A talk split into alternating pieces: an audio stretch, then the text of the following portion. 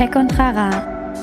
Alle sind ja sich einig, Fake News sind ganz schlimm, sind sie auch. Und das muss man jetzt mal Kindern beibringen, was Fake News sind. Ein Podcast der Netzpiloten mit Moritz Stoll und spannenden Gästen über Tech und Terrain. Das Dumme ist nur, Fake News interessieren Kinder gar nicht so richtig, weil sie sie gar nicht betreffen. Herzlich willkommen bei Tech und Trara. Mein Name ist Moritz Stoll und ich bin, wie ihr vielleicht schon wisst, der Moderator dieses Podcasts, in dem wir uns als Netzpiloten jede Woche mit ganz unterschiedlichen ExpertInnen aus eigentlich so ziemlich allen Bereichen, die man sich so vorstellen kann, unterhalten, versuchen den Bereich zu verstehen und vor allen Dingen auch so ein bisschen rauszufinden, welche Rolle spielen Technologien eigentlich da drin. Und äh, diese Woche habe ich mich mit einem sehr spannenden Mann unterhalten, nämlich Thomas Feibel. Der ist Autor, Journalist, Moderator, Medienexperte und beschäftigt sich eben mit dem Thema Medien und Kinder äh, sowohl was so die Medienerziehung angeht, als auch den Umgang mit Medien. Der schreibt Bücher dazu, der hält Vorträge dazu, der macht Workshops, Seminare in Schulen mit Eltern, mit Lehrern. Also äh, super spannender Typ, kennt sich in dem Bereich eben sehr, sehr gut aus und mit dem habe ich eben genau über das Thema gesprochen. Also was sollten wir eigentlich unseren Kindern im Umgang mit Medien beibringen? Wie bringen wir ihnen aktuell Dinge bei? Welche Rolle spielen Eltern? Welche Rolle spielt die Schule? Und wie kann man sozusagen Kindern beibringen, gesund mit Medien umzugehen? Und was heißt das eigentlich? Und warum sagt man eigentlich, wenn jemand ganz viel liest, das ist wahnsinnig toll, aber wenn jemand ganz viel äh, Computerspiele spielt, sagt man, das ist wahnsinnig schlecht.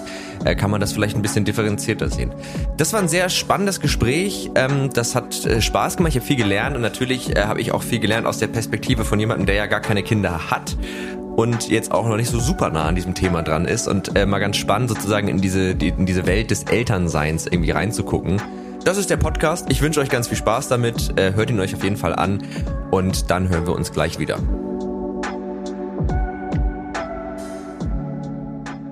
Sehr gut. Also erstmal herzlich willkommen zu Tech und Trara und vor allen Dingen herzlich willkommen Thomas Feibel. Schön, dass du da bist. Hallo. Hallo. Genau, ähm, wir haben gerade darüber geredet, dass du gar nicht weißt, ob ich weiß, was du machst.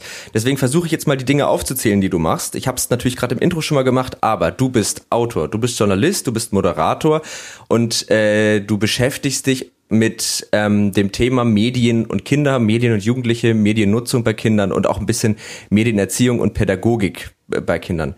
Das sind so die Themen, mit denen du dich beschäftigst. Da sind ganz viele Dinge da drin, da drin und in diesem Kosmos unter anderem zum Beispiel Tommy oder Tommy, Tommy, ne, mit Doppel M wird das Tommy, ja geschrieben. Ja, genau. genau.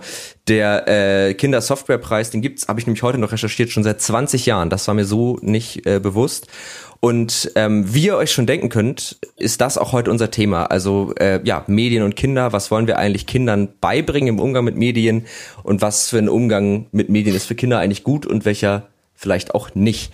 Ähm, habe ich das soweit getroffen oder habe ich da jetzt was ganz Wichtiges vergessen? Ja, ich glaube, dass ähm, der, glaube ich, hauptsächliche Unterschied ist, ähm, dass ich mich zwar tatsächlich um Themen kümmere, die Digitalität und Kindheit betreffen, aber ich wende mich damit nicht nur als Journalist und Autor an Erwachsene mit Sachbüchern und äh, Vorträgen, sondern ich schreibe ja auch Kinder- und Jugendbücher. Und ja. ähm, das heißt, ich schreibe auch für Kinder- und Jugendzeitschriften. Also ich, ich äh, versuche das Thema für beide ähm, aufzubereiten und ähm, und ich glaube aus dieser Sicht äh, sowohl Kindersicht als auch Erwachsenensicht ähm, finde ich das ganz gute Mittelmaß beide Bedürfnisse zu verstehen und dann eben auch einigermaßen zu erklären und ja. hilflos sind beide das stimmt. Und ich, also ich stelle mir das tatsächlich auch ziemlich schwer vor, weil ich, ähm, ich merke bei mir oft, dass wenn ich mit Kindern zu tun habe, das erfordert immer so eine ganz andere, ja nicht eine ganz andere Denkweise, aber so gewisse Dinge, die so unter Erwachsenen sehr normal sind und sehr gut funktionieren, funktionieren da einfach nicht mehr. Also eine Art, Dinge zu erklären, vielleicht auch, also das musste ich immer merken, sowas wie Ironie ist dann oft auch nicht das richtige Mittel der Wahl und so. Also ist dir das irgendwann mal schwer gefallen oder hast du dich da mittlerweile so dran gewöhnt, an die, auch an diesen Umgang mit eben sowohl Kindern als auch Erwachsenen? Du hast auch selber Kinder, ne? Das macht es ja, wahrscheinlich ein bisschen leichter. Aber die sind alle körperlich ausgewachsen. So. Ähm, also erstens mal Ironie, also man sagt immer, Kinder verstehen keine Ironie, das glaube ich so nicht. Ich mag, die merken schon, dass da ein Witz ist, vielleicht verstehen sie nicht ganz, aber ähm, das funktioniert schon, aber das ist jetzt nicht unbedingt ähm, die Prämisse, um irgendwie was äh, zu erklären. Ich finde, nee, um sich mit diesen Themen auseinanderzusetzen und auch von den Kindern selber ernst genommen zu werden, wenn man sich mit ihnen unterhält, und damit die das nicht das Gefühl haben, man würde jetzt irgendwie den erhobenen Zeigefinger haben, ist, die Dinge von ihnen auszudenken. Mhm. Das heißt, man muss eigentlich bei allen Medien sich immer überlegen, was bekommt mein Kind von welchem Medium, was es woanders nicht bekommt und warum nicht. Dann hat man, finde mhm. ich, schon mal einen ziemlich guten Ansatz. Und das zweite Beispiel, was ich dafür bringen kann, ist mein Lieblingsthema Fake News. Ja, mhm. alle sind ja sich einig, Fake News sind ganz schlimm, sind sie auch. Und, ähm, und man erzählt es Kindern und sie nehmen es auch zur Kenntnis. Und viele Erwachsene denken so, ja, also ähm, das muss man jetzt mal Kindern beibringen, was Fake News sind. Das Dumme ist nur, Fake News interessieren Kinder gar nicht so richtig, weil sie sie gar nicht betreffen. Das heißt also, wenn Donald Trump wieder irgendwas hinaustrompetet, was weiß ich, ähm, äh, also es war, schwang so viel Liebe in der Luft beim Angriff aufs Kapitol, dann mhm. schwillt vielen Erwachsenen mir auch der Kamm. Aber Kindern ist es total wurscht, ja. Sie nehmen es zwar zur Kenntnis, aber es berührt sie nicht. Und damit man ihnen erklären kann, was Fake News sind, muss man eben auch Themen finden, die, ähm, die sie berühren. Ja? Und ich habe jetzt ja äh, gerade so neue so Mitmachkrimis geschrieben mit so einem Schwerpunkt äh, Cybermobbing und Fake News. Und mhm. im Fake News Buch ist darum ein Bürgermeister, der erklärt, ähm, er beschließt irgendwie, dass die Sommerferien äh, auf eine Woche verkürzt werden, weil so viele Lehrer krank sind, der Schulstoff so viel ist und weil das Digitale noch hinzukommt. Und wenn das nicht reicht, ähm, dann würde man noch den Samstagsunterricht einführen. Ich habe das mhm. mal ausprobiert in einer Schulklasse und habe einfach mal erzählt, dass es geplant. Da hat der Saal gekocht. Ja? ja. Und da musst du den Kindern auch nicht mehr erklären, was sind Fake News. Und ich glaube, mit dieser langen Rede habe ich jetzt ganz gut erklärt, wie kann man Kindern Themen beibringen oder zeigen, ähm, dass sie sie verstehen oder auch vielleicht, wie in diesem Fall, Beispiel, fühlen. Ja, ich glaube, wahrscheinlich ist es auch, also bei mir das direkt so am dollsten angeklungen, dieses Thema Gefühl, weil dann erfährt man ja, okay, das können, das passiert, wenn ich irgendeine Neuigkeit bekomme und wenn die dann falsch ist, dann merkt man auch irgendwie die Kraft, die dahinter steckt. Ähm, und aber das, also das erfordert ja schon auch irgendwie eine gewisse, ja, so ein gewisses Einfühlen einfach in, in so eine ja, in, so eine Wahrnehmung und auch in Themen, die jetzt vielleicht einen selber erstmal gar nicht so stark betroffen. Also das äh, betreffen finde ich schon krass. Aber wo du das sagtest, mit so die Brille von Kindern sich aufzusetzen und aus der Kinderperspektive zu gucken und zu gucken, was kann ein Medium ihnen geben oder was eben auch nicht. Du hast ja auch ein Buch geschrieben, jetzt leg doch mal das Handy weg. Und da geht's ja um das Thema Smartphone und wenn du möchtest, kannst du natürlich gerne selber was zu dem Buch sagen, ansonsten mache ich das. Ähm, ja, also erstens mal, es heißt jetzt pack doch mal das Handy weg. Ja, tut mir leid. Kein Problem. Ich kenne den Autor. ja, das, der Autor bist du. ähm, genau, und in dem Buch geht es ja eben um das Thema, also auch um viel um das Thema Vorbildfunktion und was passiert denn jetzt, wenn die Eltern die ganze Zeit im Handy sind. Also du hattest mir das im Vorfeld ja so ein bisschen so erklärt, dass man im ersten Moment denkt, das ist ein Buch, das können Eltern sich jetzt kaufen, wo sie dann ganz viele schlaue Fakten und Sprüche bekommen, die sie ihren Kindern um die Ohren hauen können, wenn die immer am, am Handy sind. Aber eigentlich geht es ja auch darum, den Eltern zu sagen, packt ihr doch auch mal das Handy weg. So, so habe ich das zumindest verstanden. Und wenn du jetzt diese Kinderbrille aufsetzt, was aus deiner Sicht, was, also wie, wie nimmt ein Kind denn ein Smartphone für dich wahr und was, was kriegt es von diesem Medium, was es vielleicht woanders nicht bekommt? Ja, lass mich die, die Antwort äh, so ein bisschen zweiteilen. Ich war letzte Woche in Neukölln und habe da äh, eine Lesung gemacht und die Lesung fange ich immer mit dem Buch Jetzt pack doch mal das Handy weg äh, an und zeigt das und sagt, diesen Titel habt ihr ja noch nie gehört. Und dann alle so hihi, haha, ho, ho. Doch, mhm. doch, haben wir alle schon, ho, ho, ho. Und, äh, und dann sage ich zu denen, aber ist es nicht so, dass es ganz viele Kinder, äh, ganz viele Eltern gibt, die sich äh, darüber aufregen, dass ihre Kinder ständig aufs Smartphone gucken, aber gibt es nicht genauso viele Kinder, die sich ständig darüber aufregen, dass ihre Eltern ständig aufs Smartphone gucken? Mhm. Und dann alle doch, ja. Und dann frage ich auch so, was gibt's denn da für Argumente? Warum, was sagen die Eltern, wenn ihr sie dann kritisiert oder weil ihr ihnen was sagen wollt? Und, äh, und dann kommen so ganz viele Sachen wie, das ist wichtig. Also viele Kinder sagen, mein Papa sagt, das ist wichtig, aber der spielt nur. Und äh, mhm. andere sagen, das ist für die Arbeit. Eine Mutter hat mal gesagt, das fand ich auch äh, pädagogisch absolut überzeugend. Ich bin größer als du. Also, ähm, also in dieser Vorbildfunktion ähm, sind wir ähm, alle keine Meister und unsere Kinder beobachten uns den ganzen Tag und die ahmen uns natürlich auch nach. Und deswegen mhm. ähm, ist es so ein schwieriges Thema. Es ist, glaube ich, zum ersten Mal in der Geschichte der Medien so, dass äh, wir unsere Kinder schützen wollen und äh, was von ihnen wollen, was wir selber gar nicht können. Mhm. Also früher war das ja so beim Fernsehen, ähm, da haben wir irgendwann ja gelernt zu widerstehen. Also dass wir eben nicht, äh, was weiß ich, morgens um sieben den Fernseher machen, hoffe ich jedenfalls, und mhm. äh, oder mittags einfach mal Fernsehen gucken, sondern ja, das macht man am Abend, wenn man irgendwie sein Tagwerk gemacht hat. Ja. Aber, aber der Fernseher, der klingelt ja und bimmelt ja auch nicht, also noch nicht. Und äh, der bringt sich ja noch nicht ins äh, Gedächtnis, aber das Handy, das klingelt halt ständig, ja. Und ja. da haben wir alle, sowohl Erwachsene als auch Kinder, noch nicht die Balance gefunden, wie wir richtig damit umgehen können. Und ähm, jetzt könnte man natürlich neunmal klug sagen, wenn die Eltern ein besseres Vorbild wären, dann wäre es, würden sich die Kinder auch viel besser benehmen. hm, da bin ich nicht so ganz sicher, ob das so wäre. Trotzdem kann es nicht schaden, ein gutes Vorbild abzugeben. Aber wenn du jetzt mit zehn Jahren ein iPhone bekommen hättest, das wäre doch das erste gewesen, was du morgens in die Hand genommen hättest und das letzte, was dir vom Einschlafen so aus der Hand gerutscht wäre. Das ist das, einfach sehr schwer ja. zu widerstehen. Und das ja. ist ein wichtiger Punkt. Man muss, glaube ich, sich erstmal zugestehen, und zwar wir uns Erwachsenen, aber eben auch den Kindern, es ist schwer zu widerstehen. Ja, es ist einfach schwer, das wegzulegen. Das, ja. das ist schon mal ein Anfang.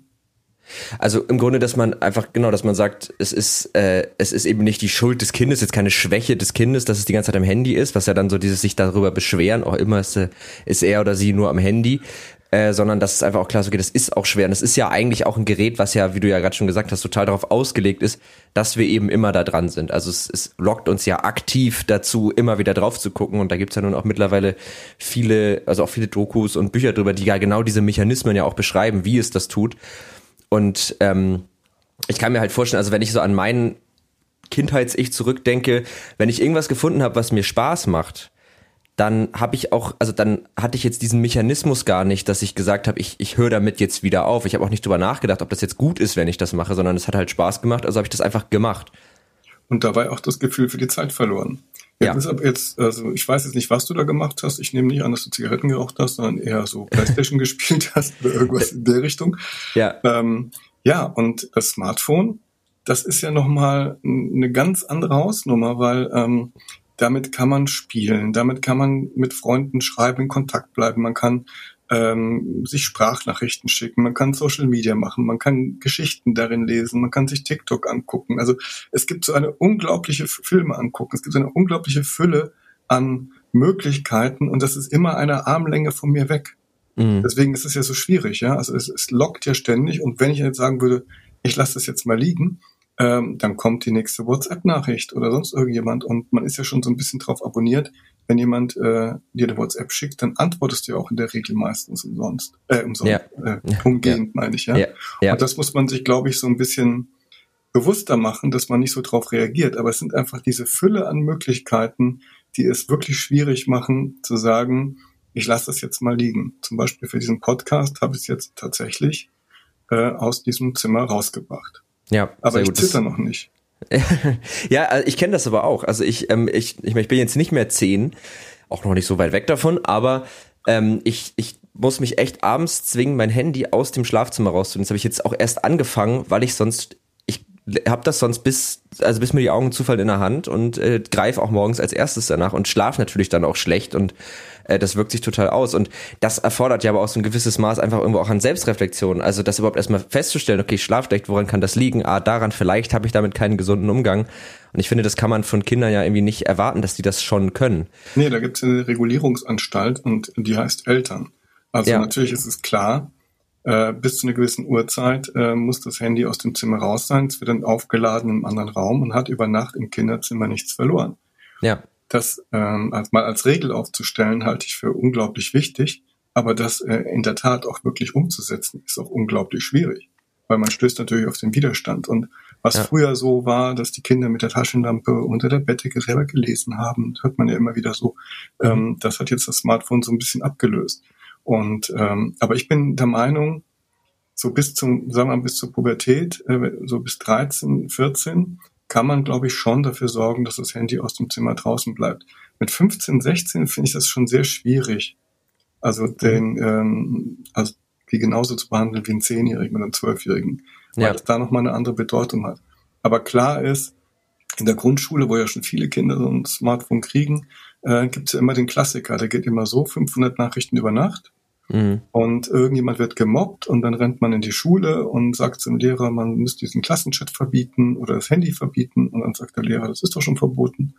Und dann sagen die Eltern, ja, aber es muss jetzt noch verbotener werden, ja. Mhm. Und ähm, tatsächlich ist es so, es werden in Schulen ähm, Klassenchats äh, gegründet, aber es gibt keine Regeln. Mhm. Und es gibt niemand, der mitliest. Es gibt in ein paar Schulen ist es so, dass wenn eine fünfte Klasse äh, so eine WhatsApp-Gruppe hat, also ich, ich sage jetzt immer WhatsApp-Gruppe, es kann auch was völlig anderes, äh, ein anderer Messenger ja, sein. Ja, ja, voll. Also es wird immer so eine WhatsApp-Gruppe oder sowas ähnliches eben gegründet, aber die Kinder äh, kriegen keine Regeln mit an die Hand. Und in manchen Schulen ist es so, dass wenn eine fünfte Klasse so eine WhatsApp-Gruppe hat, dann lesen zwei Siebtklässler als Sheriffs mit. Mhm. Und auch da finde ich, ähm, Handy abends raus würde schon sehr viele Probleme lösen. Mhm. Ab wann kann man denn anfangen, von so einem Kind sowas wie eine Selbstregulierung irgendwie zu erwarten. Also du hast jetzt ja schon gesagt, von einem, von einem Zehnjährigen kann man das nicht und dafür gibt es ja Eltern, die stellen halt Regeln auf und die sagen, dass äh, wir regulieren das. Aber ich könnte mir vorstellen, dass es auch nicht gut ist, das jetzt irgendwie, wie du auch selber sagtest, irgendwie bis ins äh, Erwachsenenalter sozusagen durchzuziehen. Weil, ähm, also so war das so ein bisschen bei mir. Also bei mir waren das sehr strenge Regeln und dadurch habe ich aber das, ich musste das dann erst im Erwachsenenalter lernen, praktisch diese Themen wirklich zu regulieren. Also macht es Sinn, damit vorher schon irgendwie anzufangen und denen auch beizubringen, sich da selbst ein Stück weit zu hinterfragen und zu regulieren oder ist das vergebene Liebesmüh? Nee, das muss man ja, also am besten fängt man damit an, es bei sich selber anzuwenden. Mhm. Äh, sonst ist man ja wenig überzeugend. Sonst ist man ja der, der ähm, Wein trinkt, aber Wasser predigt, ja. Und das, ja. also ich würde Erziehung ist ja auch immer Erziehung in einem selber. Ja. Und ähm, natürlich wollen wir, dass Kinder stark und glücklich sind und nicht irgendwie süchtig und die ganze Nacht am Handy hängen. Aber wir brauchen trotzdem, ähm, wir müssen ihnen trotzdem vermitteln, was eine Selbstregulation ist. Eine Selbstregulation ist aber, finde ich, in der Pubertät auch sehr schwierig und sehr viel verlangt. Ja, mhm. also das ist, ähm, also ich weiß nicht, ob du dich erinnerst, wie du mit 13 warst. Ich glaube, die mhm. meisten 13-Jährigen haben eine ähnliche Erinnerung. Mhm. Es war jetzt nicht so toll. Man ist kein Kind nee. mehr. Man ist noch kein Jugendlicher. Ja. Also irgendwo in diesem Niemandsland gefangen und so äh, untersuchst du, weil du auch gar, weil du natürlich die Kinder heute und Jugendlichen beschäftigt dieselben, beschäftigen dieselben Fragen wie uns damals, ja. Mhm. Was wird aus mir? Werde ich jemanden finden, der mich liebt? Werde ich jemanden lieben? Werde ich im Beruf Erfolg haben? Weiß ich überhaupt, was ich mal werden will? Also, und warum mögen mich die anderen oder mögen mich nicht? Und der starke Selbstzweifel ist praktisch wie so ein Rabe, der auf der Schulter sitzt, ja. Mhm. Und, äh, und das Einzige, was dagegen hilft, gegen dieses wahnsinnige Unwohlgefühl ist, sich abzulenken. Mhm. Und äh, ich glaube, das muss man auch noch mal mit in den Topf werfen, wenn man über solche Sachen spricht. Trotzdem brauchen Kinder ähm, Regeln und nicht nur Regeln, sondern eben auch, die müssen eben auch kontrolliert werden, aber eben mit Maß und Verständnis und nicht so, äh, du, solange du deine Füße unter meinem Tisch trägst und so, so bescheuerte Argumente, sondern immer, immer wie gesagt mit Verständnis für Kinder. Aber um nochmal auf den Punkt zu kommen, Kinder brauchen schon, dass ihnen jemand vermittelt, was die Selbstregulation ist. Es darauf zu hoffen, dass es 100% funktioniert, ist, glaube ich, schwierig, aber ich würde trotzdem nicht darauf verzichten, wo man immer wieder eben noch andere Sachen predigt, ähm, von denen man hofft, dass die irgendwann einsickern und dann sickern sie vielleicht irgendwann noch ein. Ja, ist vielleicht auch vergleichbar mit, man erklärt ja Kindern auch, dass übermäßiger Alkoholkonsum nichts Gutes ist. Und das klappt ja auch nicht immer, aber deswegen lässt man es ja auch nicht, ne? sondern man predigt das ja trotzdem irgendwo und versucht das ja irgendwie auch zu vermitteln. Ja, das, ähm, da ist der Vorteil, dass Erwachsene kein Bierpong spielen. ja, das stimmt. Aber stimmt, ja, wenn deine Eltern im Garten immer Bierpong spielen, dann genau. wird's abends zum Runterkommen. Genau, ja. und, und du trinkst jetzt mal dein Malzbier. Ja, genau. ja.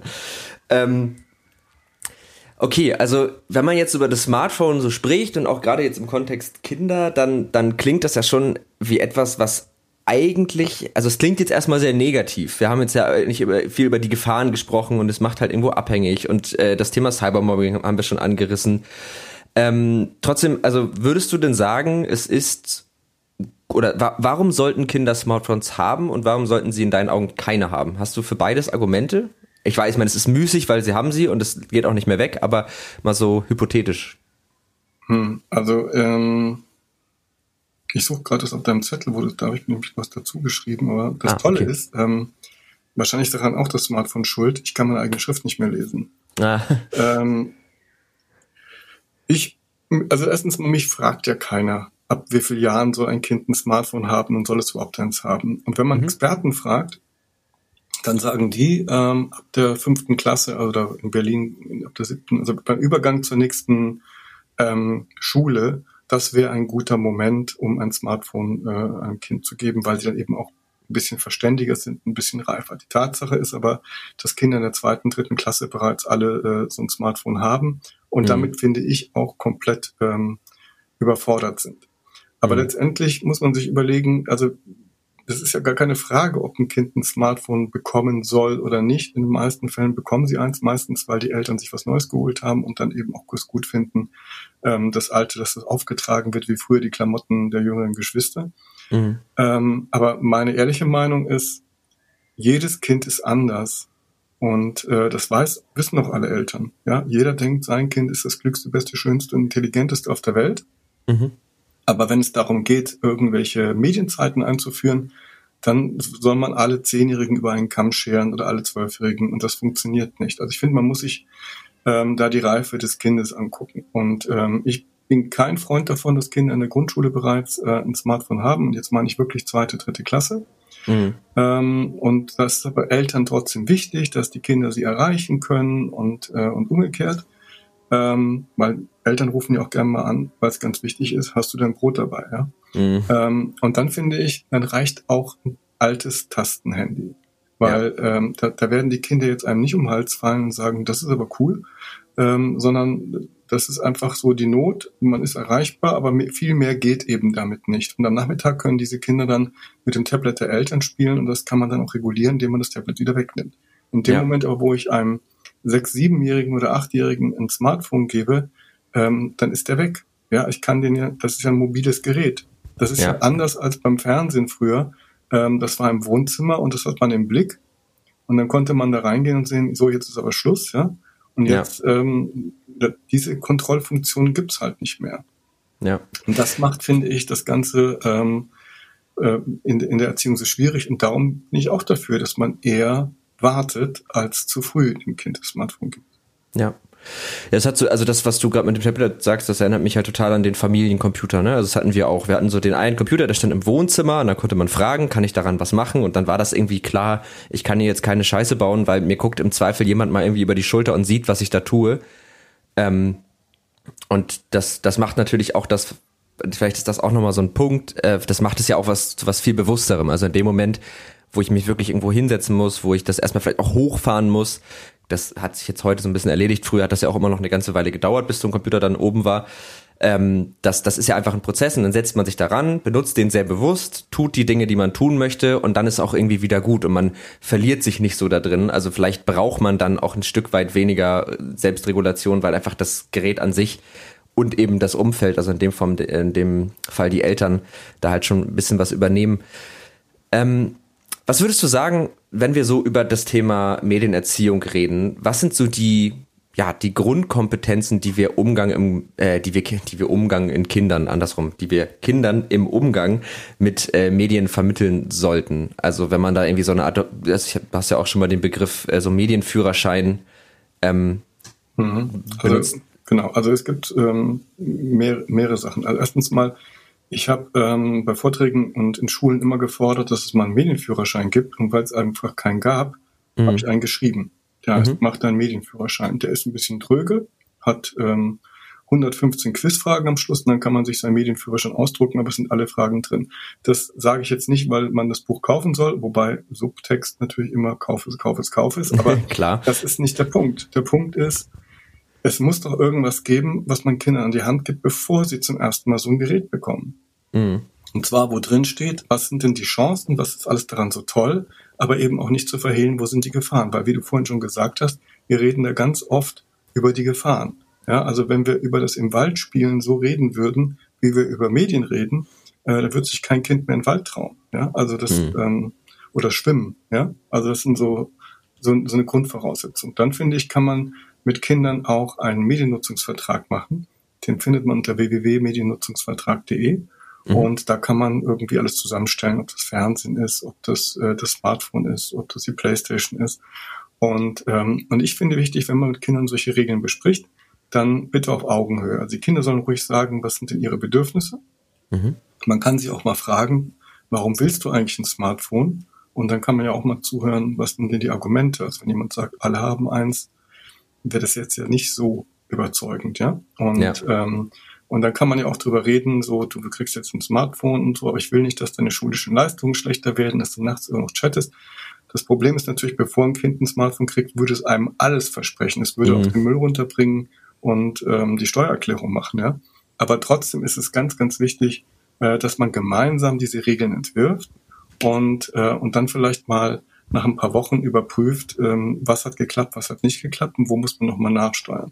Und nach mhm. sechs Monaten finde ich sowieso, muss man es nochmal checken, weil die Kinder werden älter, die Angebote ändern sich und die Ansprüche der Kinder ändern sich. Und deswegen muss man auch da immer wieder gucken. Es nützt also nichts, wenn man mit einem Zehnjährigen etwas ausgemacht hat und mit zwölf entdeckt er TikTok und das, dazu ist jetzt gar nichts besprochen worden, ja. Und dann dreht er ein TikTok-Video nach dem anderen in der Küche der Eltern, ja. Mhm. Ähm, deswegen finde ich sowas ganz wichtig. Aber was mir nochmal wegen während des ähm, während der Pandemie einfach aufgefallen ist, ist, ähm, das gab ja dann das tolle Thema Homeschooling ähm, und Homeoffice. Das ist, mhm. so, das ist ein bisschen wie diese schwarzen und weißen Magnethunde. Homeoffice mhm. und Homeschooling zusammen, das funktioniert irgendwie nicht. Ja? Habe ich viel gehört, ja. ja. ja. Also das ist, ähm, das ist das eine. Aber was ich dabei aber auch gelernt habe für mich ist, ähm, alle haben sich Mühe gegeben. Die Schulen, die Lehrkräfte, die Eltern, die Kinder. Aber sowas wie Medienkompetenz ist komplett auf der Strecke geblieben. Das heißt, plötzlich sollten Kinder der zweiten, dritten Klasse etwas ausdrucken und wussten gar nicht, wie das geht, weil sie mhm. noch nie im Leben was ausgedruckt haben.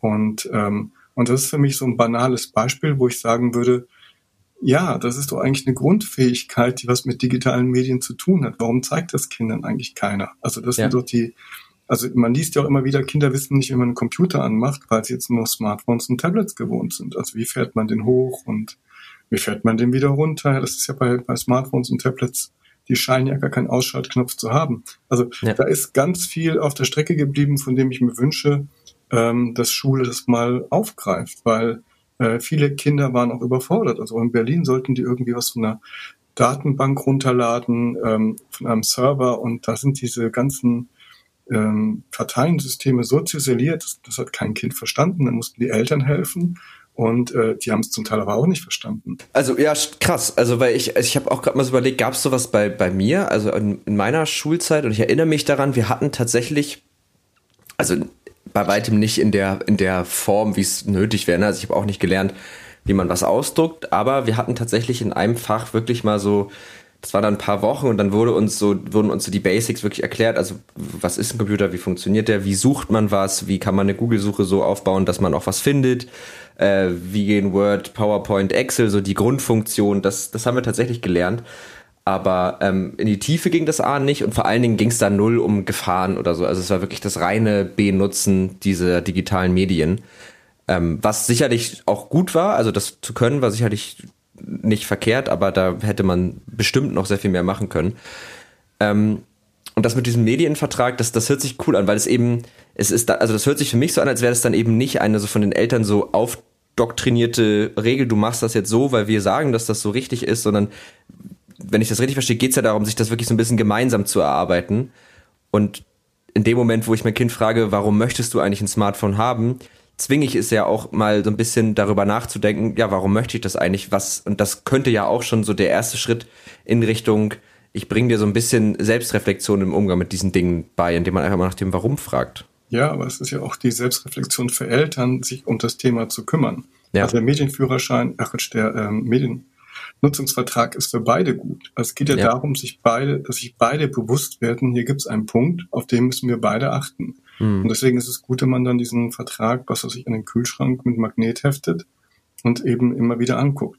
Nur man muss mhm. sich nichts vormachen. Also so ein Vertrag, also Kinder halten sich eher an Regeln, die wir, die sie gemeinsam mit den Eltern abgemacht haben, als die von oben nach unten diktiert werden. Aber Kinder, und das ist eben auch Aufgabe der Kinder, ist es immer wieder, die Grenzen bei Eltern auszutesten. Das treibt Eltern zum Wahnsinn. Und dann kann man mhm. nur sagen, bei Ihnen selber als Kinder war das natürlich ganz anders. Sie haben das natürlich nie gemacht, ja? Nein. Äh, nein, auf keinen Fall. Aber dieser, dieses, das ist ja, was Eltern oft wollen, ist, ach, gibt es nicht irgendwie eine Software und dann geht es nach einer halben Stunde mhm. aus, dann muss ich nicht diskutieren. Ja, aber das Diskutieren, es ist enervierend, es ist nervig und es ist anstrengend, aber man nennt es Erziehung. Und ich ja. finde, Erziehung ist viel zu wichtig, um es irgendein Gerät zu überlassen. Ähm, und darum muss man auch einfach verstehen, dass, auch wenn es nervt, ja, aber das ist der typische Prozess, dass Kinder immer versuchen auszuloten, wie weit kann ich gehen. Und ja. dabei wollen sie vor allem immer eins wissen. Haben meine Eltern eine Haltung oder knicken die ein? Mhm. Und, äh, und natürlich, wenn man eine Haltung hat und sagt, nee, kommt nicht in Frage, äh, die Zeit ist um, wir haben es jetzt ausgemacht, ist es natürlich in dem Moment blöd. Aber auf lange Sicht lernen die Kinder ihre Eltern als jemanden kennen, der verlässlich ist. Ja. Während die Eltern, die zum Beispiel gar keine Regeln aufstellen oder Regeln aufstellen und sich überhaupt nicht darum kümmern, dass die eingehalten werden, ähm, die werden von ihren Kindern auch nicht wirklich respektiert oder beziehungsweise die, die, da fühlen sich die Kinder auch nicht verstanden. Ich habe mal zwei, äh, zwei Mädchen in der U-Bahn zugehört und da sagt die eine 15-Jährige zur anderen, ähm, also ich schätze mal, die waren zu 15, 16, ich darf am Samstag so lange wegbleiben, wie ich will. Und sagt die andere, ähm, du hast es gut. Ich muss immer um 10 zu Hause sein. Und dann sagt mhm. die erste wieder, ja, aber vielleicht ist es meinen Eltern auch egal. Boah, Gott. Und, ja, und das, ja. ich glaube, das ist einfach nochmal der Punkt. Das ist auch derselbe Punkt mit Computerspielen. Viele mhm. Eltern denken immer so, äh, Computerspiel, jetzt muss ich mich auch darum kümmern. Nein, man muss sich auch nicht für die Computerspiele interessieren, sondern für sein Kind und für die ja. Interessen, die es hat. Das heißt also, ähm, es geht jetzt nicht darum, oh, jetzt muss ich selber Fortnite spielen, damit ich mit meinem Kind reden kann. Nein, das Kind würde einem alles zu spielen erzählen, was man wissen möchte, wenn wir uns ernsthaft darüber, äh, wenn wir uns ernsthaft hm. äh, interessieren und nicht ständig dieses Damoklesschwert des Verbotes drüber hängt. Dann kommen echt tolle Gespräche zustande und man kann eben verstehen, was Kinder an Spielen reizt. Ja, total. Das merke ich zum Beispiel bei meinem äh, Cousin, der ist, wie alt ist der? 12, 13 und dann hat er dann irgendwann auch mal so eine Nintendo Switch bekommen und, äh, und der hatte halt immer total Bock, diese Sachen zu erzählen. Das konnte er aber zu Hause, hat das halt niemanden so richtig interessiert und es schwang eben halt immer dieses, das darf nicht zu viel sein oder dann, ja, den hat das dann immer so ein bisschen wuschig gemacht. Wenn er dann Mario Kart gespielt hat, dann war er danach mal ganz aufgedreht und du merktest richtig, dass er sozusagen aufgepasst hat, dass er nicht zu aufgedreht wurde, weil das dann ganz schnell kippen konnte in so ein und jetzt ist es zu viel, jetzt darfst du nicht mehr. Und wenn ich dann irgendwie zu Besuch war oder ich den gesehen habe, dann hat er sich immer total gefreut, weil er konnte mir das alles erzählen und ich habe ja keinerlei erzieherische Aufgabe. Das heißt, ich habe mir das dann manchmal auch ehrlich gesagt nicht immer mit hundertprozentiger Aufmerksamkeit, aber ich habe mir das dann einfach angehört und ihn ein paar Sachen dazu gefragt, weil ich halt gemerkt habe, es macht ihm einfach Spaß und das war eben, glaube ich, dann genau das, was du meinst, dieses Erzählen, ohne dass da, dass da dieses Damoklesschwert des Verbots über einem hängt. Mhm, genau. Ja.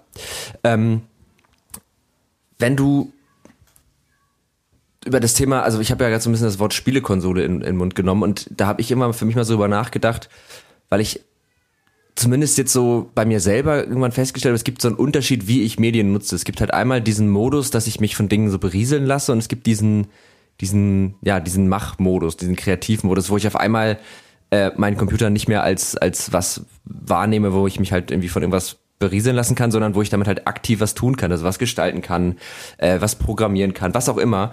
Und äh, findest du, da sollten Eltern auch irgendwo noch mal ein Stück weit differenzieren zwischen dem, was ihre Kinder da tun, oder ist das irgendwie alles eine Suppe?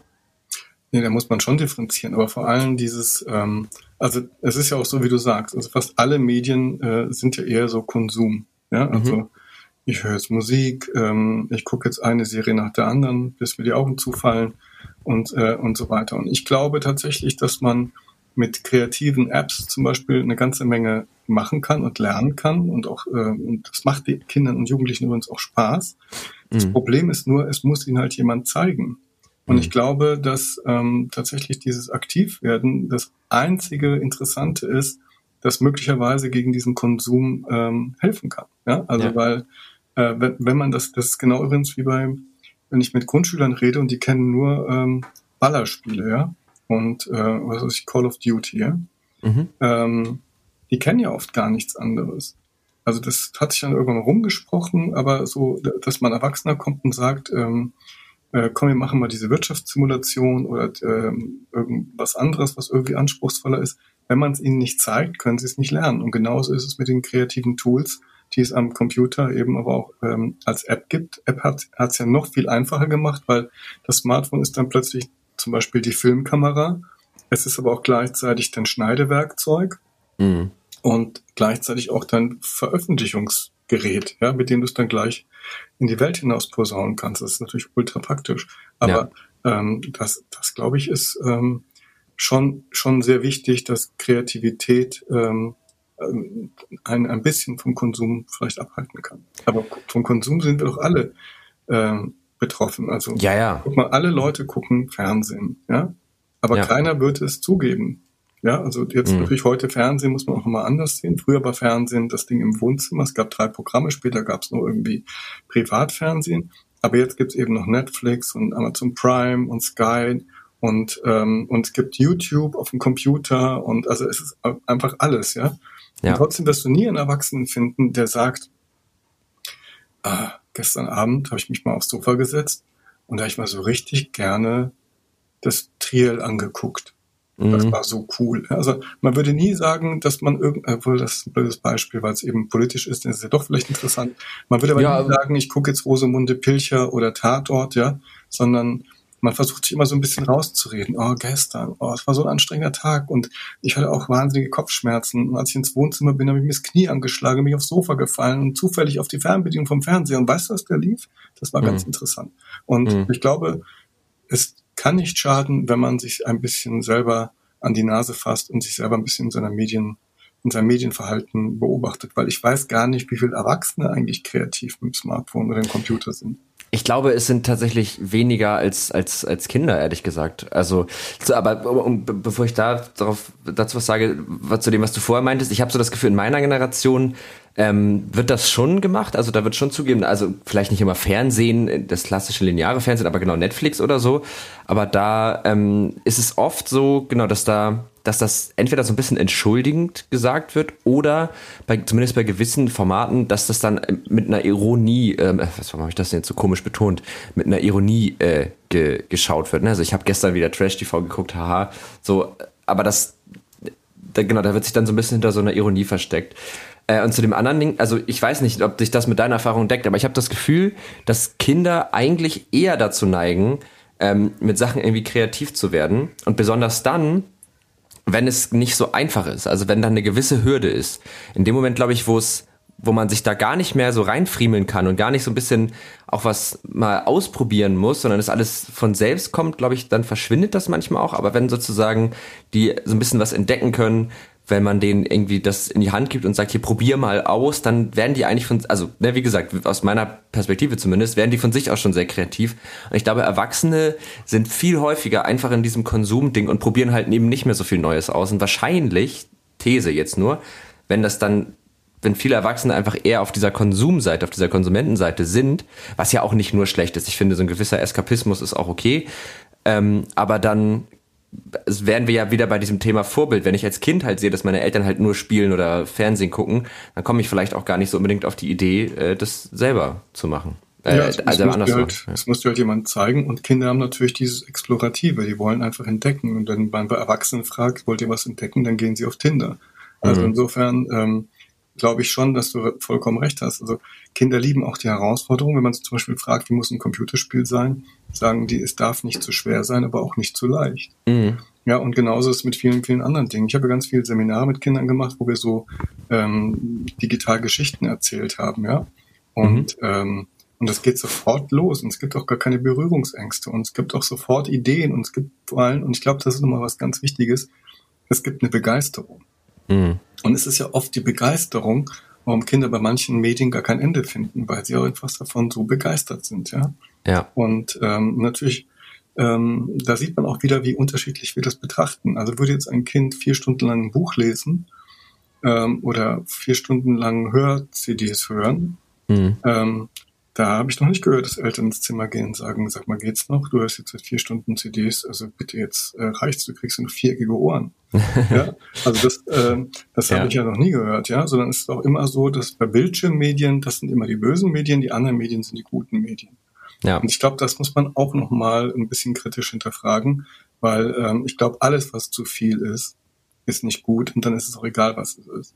Ja, das glaube ich auch.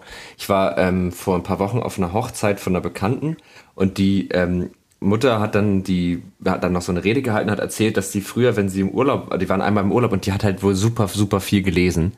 Also wirklich so so viel und dass es schon fast zu viel war. Und dann hat die im Urlaub irgendwann die Bücher weggesperrt. Weil sie meinte, du musst jetzt mal rausgehen. Wir sind hier irgendwie in der Natur am Strand, keine Ahnung. Und dann hat, und, ne, also das, das zeigt das nochmal, auch das kann ja irgendwo zu viel sein und auch da kann man sagen, okay, das nimmt jetzt Formen an, die vielleicht nicht mehr gut sind. Mhm. Ähm, am Schluss wird auch noch geheiratet. Hilfe. Ja, oh Gott, oh Gott.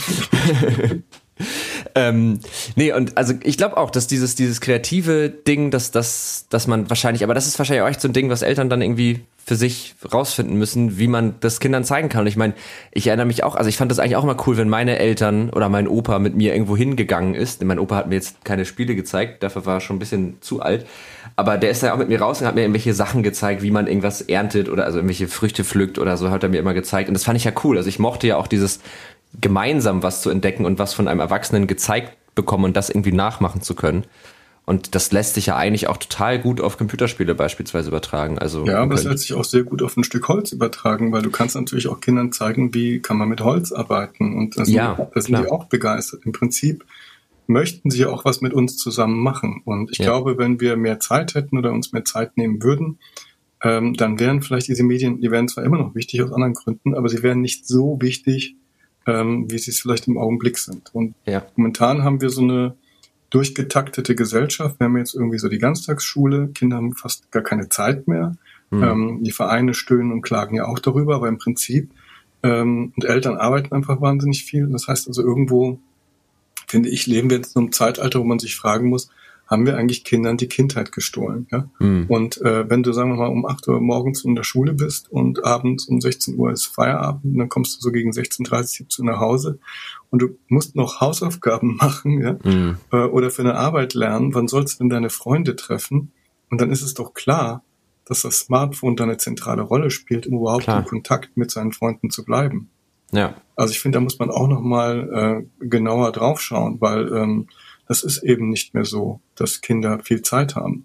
Ja. Und, äh, und da könnten wir uns ja auch mal fragen, warum ist das so? Also vermutlich, damit sie früher in die Rentenkasse einzahlen und, ähm, und eben früher arbeiten gehen. Aber ich finde irgendwie, ähm, das finde ich schon sehr bitter, der Gedanke, dass man wie ein Erwachsener irgendwo mehrere Stunden weggesperrt ist und ähm, gar nichts richtig erleben kann. Ja? Und mhm. ähm, da müssten wir, glaube ich, auch nochmal in unserer Gesellschaft drüber nachdenken, ob das so klug ist. Ja, total. Also vermutlich ist es nicht so klug. Ähm, ich weiß auch gar nicht, ob das so klug ist für Erwachsene, ehrlich gesagt. Ähm, also und dann eben für Kinder, wo das ja noch wichtiger ist, sich irgendwie auszuprobieren und zu entdecken. Und vor allen Dingen ist es natürlich irgendwie auch schwierig zu erwarten von Kindern, dass sie ihre Zeit irgendwie mit, mit Dingen füllen, die nicht immer nur Bildschirme sind, wie du gerade sagst, aber dafür haben sie, aber sie haben die Zeit eigentlich gar nicht. Also genau, wo soll das passieren?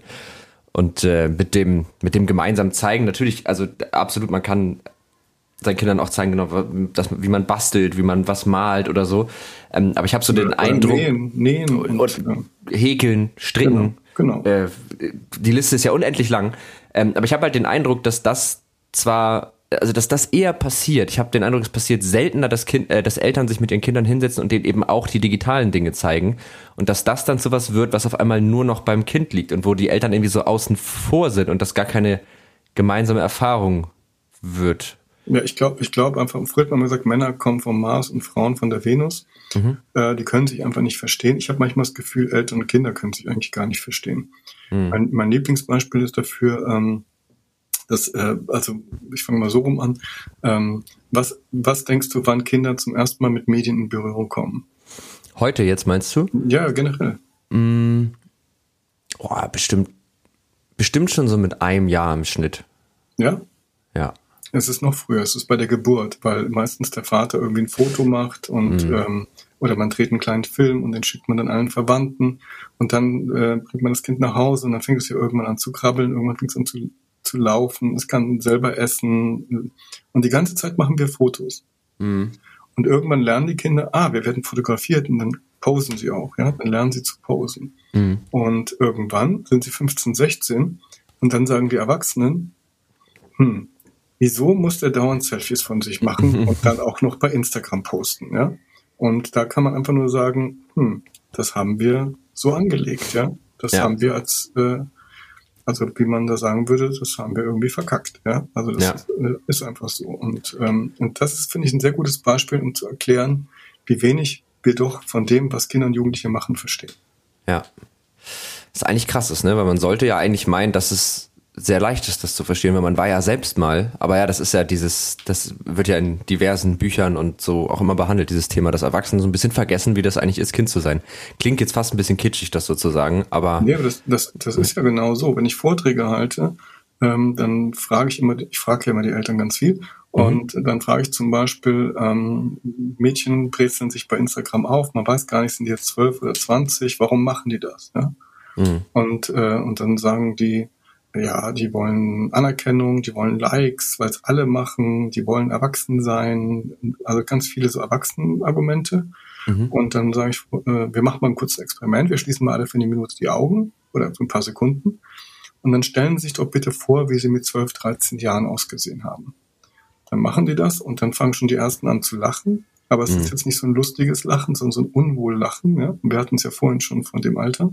Mhm. Ähm, und dann sage ich, wissen Sie jetzt, warum Sie es machen? Ja, und dann hat man es auch gefühlt. Mhm. Weil jeder, der die Augen schließt und sich daran erinnert, wie er mit 12, 13 ausgesehen hat, ähm, wie wir ja schon vorhin festgestellt haben, er sagt nicht Yippie. Ja. Ja, also das ist einfach, und dann ist auch sofort dieses unangenehme Gefühl, dieses, dieses Beklemmende oder dieses Unsichere ist wieder da, ja. Mhm. Und fühlbar. Und irgendwie auf dem Weg zum Erwachsenen, vielleicht übers Studium oder später äh, auf dem Weg zum Spielplatz mit dem Kinderwagen, keine Ahnung, irgendwann haben wir die, diese Verbindung zu unserer eigenen Kindheit verloren. Dann hören wir uns plötzlich Sachen sagen, die unsere Eltern zu uns gesagt haben. Mhm. Ja, und das, das, ähm, und da kann ich mir, kann ich nur raten, dass man, man nennt es immer so blöd, weil das klingt so esoterisch, aber äh, dass man mit seinem inneren Kind irgendwie in Verbindung bleibt, ja, und ähm, dann kann man, glaube ich, auch mit, also Eltern nehmen immer alles persönlich, wenn Kinder was nicht machen, wie sie es wollen, ja. Und ja. den, den Zahn, glaube ich, den kann man dann damit ziehen, indem man einfach selber weiß, warum das so ist. Und man muss Dinge nicht persönlich nehmen. Ja. Ja, also total. Und ich finde auch nicht, dass das mit dem inneren Kind sich esoterisch anhört. Das ist doch eigentlich sogar so ein psychoanalytisches Modell, oder nicht, ne? Also wo, wo es ja genau darum geht, da so ein bisschen reinzuspüren. Und das kann ja auch für Erwachsene sehr heilsam sein. Also gerade wenn man so über seine eigenen Prägungen und so versucht nachzudenken, dann ist das ja durchaus eine gute Idee, auch mal an die Zeit zu denken, in der man aufgewachsen ist. Weil ich glaube, das ist einfach was, was man bei, auch bei sich selber oft so unterschätzt, dass man sich manchmal fragt, warum benehme ich mich manchmal in Situationen so und so oder warum nehme ich Dinge so wahr? Und dann sich mal äh, klar zu machen, dass man ja ganz viele Muster und eben halt auch die äh, Muster im Umgang mit Medien, also ich glaube, ist das nicht so, dass es biologisch gesehen wird ja das Alter zwischen der Geburt und ich glaube in den ersten sechs Lebensjahren wird ja das Gehirn eigentlich am stärksten geprägt. Also da bilden sich ja die meisten Verbindungen aus und alles, was wir da irgendwie aufnehmen und übernehmen und äh, mitbekommen, auf welche Art und Weise immer, das prägt ja total unsere Realität und den Blick, den wir darauf haben und sich damit auch mal zu beschäftigen und auch klar zu machen, dass das, also ich rede jetzt als jemand, es hört gerade sich so sehr von oben herab an. Ich rede als jemand, der keine Kinder hat. Ähm, aber ich könnte mir vorstellen, dass es gut ist, sich das klar zu machen, dass die Dinge, die man sozusagen lebt, dass die sich sehr stark darauf auswirken, was das Kind für normal und für so ist das hält. Ja, das, das ist wahr und äh, vor allem brauchen Kinder vor allem Liebe und Nähe und ähm, darum finde ich immer besser eine Geschichte vorlesen, als ihnen abends vorm Schlafengehen das Tablet in die Hand äh, zu drücken. Mhm. Aber machen wir uns nichts vor, es ist nicht einfach, heute Eltern ja. zu sein. Ja? Und das hat gar nichts mit Kindern zu tun, sondern diese ganzen Zwänge, die es gibt, die sind einfach, ähm, ob das berufliche Zwänge sind, Zeitzwänge oder ähm, wenn du dir überlegen musst, kann ich denn morgen arbeiten gehen, wer passt denn dann aufs Kind auf und dann gibt es auch noch so, man möchte manchmal auch, man hat jetzt ein Kind, man hat vorher einen super Beruf gehabt und man möchte irgendwie den Anschluss aber dann nicht verlieren. Mhm. Also das, ähm, da muss man auch ein bisschen gnädig mit sich selber sein als Eltern. Also ich glaube, ja. diese hohen Ansprüche, wie kann gute Erziehung gelingen, ähm, es gibt ja keine gute Erziehung, also die gute Erziehung. Und dieser, mhm. diesen Anspruch hinterher zu hechten, halte ich für ähm, ja, für, für überflüssig eigentlich. Also eigentlich muss man eben auf sein Kind aufpassen und ein bisschen immer auf sich selbst. Und das würde, ja. glaube ich, schon reichen, ob das jetzt Medien betrifft oder das Leben allgemein. Ja, Stimmt. Perfektion ist, glaube ich. Sehr pastoral. Nee, ich, ich finde das total gut. Also weil, äh, stimmt, ich habe mich auch gerade selber nochmal rückwirk, rückenwirkend reden gehört und dachte, es klingt jetzt so, als man muss alles perfekt und alles richtig machen. Und das, also ne, blöder Vergleich, aber ich habe einen Hund und da muss, den muss man auch erziehen und da muss man auch ganz toll auf sich selbst achten, weil man eben, ne, alles, was man selbst macht, überträgt sich auf den und so weiter. Und das gelingt mir ja auch ganz oft nicht. Also sobald ich irgendwie gestresst bin, weil mich irgendwie Arbeit oder Uni anstrengen, ähm, merke ich auch, dass ich auf einmal die Dinge dann nicht mehr so korrekt mache, wie ich sie vielleicht machen sollte. Ähm, und das ist in Anführungsstrichen nur ein Hund. Also der, äh, das ist ja nochmal vom Anspruch her was ganz anderes. Also ich kann das total nachvollziehen, dass das eben nicht so, nicht so einfach ist. Ähm, Wart mal ab, wie das wird, wenn du deinen Hund mit dem Handy erwischt. dann gibt's aber dann, dann, da, ehrlich gesagt, da bin ich ziemlich erstaunt. Also dann wäre ich fast, würde ich glaube ich erstmal ein Foto davon machen und sagen, krass. Nicht, er hat ja dein Handy. Stimmt. Ja, sie hatte, sie hatte eine recht intensive Fernbedienungszeit. Also ähm, sie hat, äh, da hatten wir sie ganz neu, da hat sie ab und zu, wenn wir das nicht rechtzeitig gemerkt haben, hat sie die Fernbedienung geschnappt und die vorne so ein bisschen angeknibbelt. Und seitdem klemmt der Power-Button manchmal, was dazu führt, dass wenn sie im Wohnzimmer ist, manchmal der Fernseher angeht, weil dieser Power-Button klemmt. Und dann habe ich immer das Gefühl, sie hat sich gerade den Fernseher angemacht und guckt gerade irgendwie Pro 7 oder so. Okay. Finde ich eine sehr süße Vorstellung. Hm, darüber müssen wir noch mal einen eigenen Podcast machen. Tiere und äh, Medien. Oh ja. Ja, also ich meiner Erfahrung nach gucken Hunde auch Fernsehen. Ähm, das ist, äh, ist ganz abgefahren. Aber ob das so gesund ist, weiß ich nicht.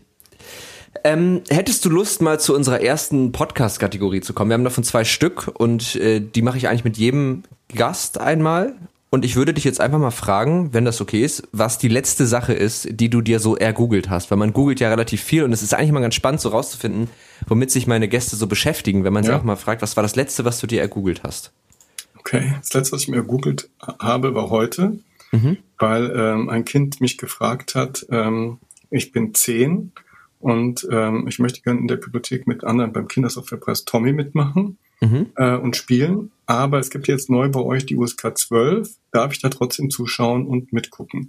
Mhm. Und, ähm, und dabei kam dann irgendwie, also das ist ja so, wenn du heute ins Kino gehst mit deinem Kind als Erwachsener und dein Kind ist acht und du gehst mit dem kind, äh, einen Film ab zwölf, dann scheint das irgendwie kein Problem zu sein. Mhm. Wenn du aber dasselbe machst, ich gehe mit meinem Kind in die Bibliothek, wir gucken uns Spiele an, es ist acht und die Spiele sind ab zwölf, das geht nicht. Ach krass, echt? Ja, und das habe ich versucht zu ergoogeln und das war mir irgendwie nicht aktuell, also nicht aktuell genug. Und mhm. ähm, dann habe ich irgendwelche Quellen an, das ist ja, was man immer vergisst, dann kann man ja auch mal telefonieren. Mhm. Man muss jetzt nicht immer nur googeln, man kann auch mal jemanden fragen, der Ahnung hat, ja. Ja, ja, total. Und, äh, und dann habe ich bei den Experten mal nachgefragt und es ist tatsächlich so, dass man das nicht darf. Aber das war es jetzt, was ich ergoogelt habe. Und ich bin jetzt froh, dass es sowas harmloses ist. Ja, ja, Gott sei Dank. Äh, witzig, du hast mir gerade meine Überleitung sozusagen geschenkt, weil ich hätte, also ich habe nämlich heute auch nochmal den Kindersoftwarepreis äh, Tommy gegoogelt. Magst du nochmal ganz kurz erzählen, was das ist? Weil ich glaube, der müsste doch eigentlich demnächst ich das richtig gesehen habe, war das doch der 24.10., oder? Ja, da ist die Verleihung im Kika genau. um 20 Uhr live.